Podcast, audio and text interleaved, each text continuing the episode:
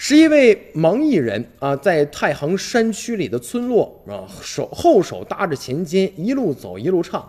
在村庄的红白喜事上，经常有他们的影子。他们以歌为生，在黄土坡上口传着非遗民歌《辽州小调》。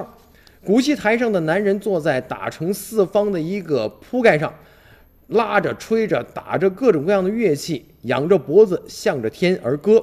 那歌柔情似水，肆无忌惮，清清爽爽又高天阔地，没有半点杂质。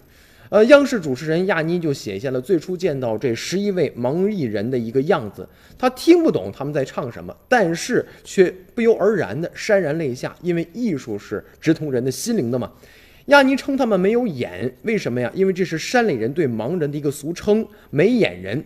也是抗战时期太行山区里靠着流浪卖唱做掩护谍战工作的一支部队的番号。那么流传下来的名字，鲜有人关注流浪盲艺人，在黄土漫天的山区里唱着最原始的歌曲。那么亚妮呢，用这个十年的时间跟踪拍摄、跟踪采访，与没眼人同吃同住，围绕着他们这个没有眼的人生啊、死和爱。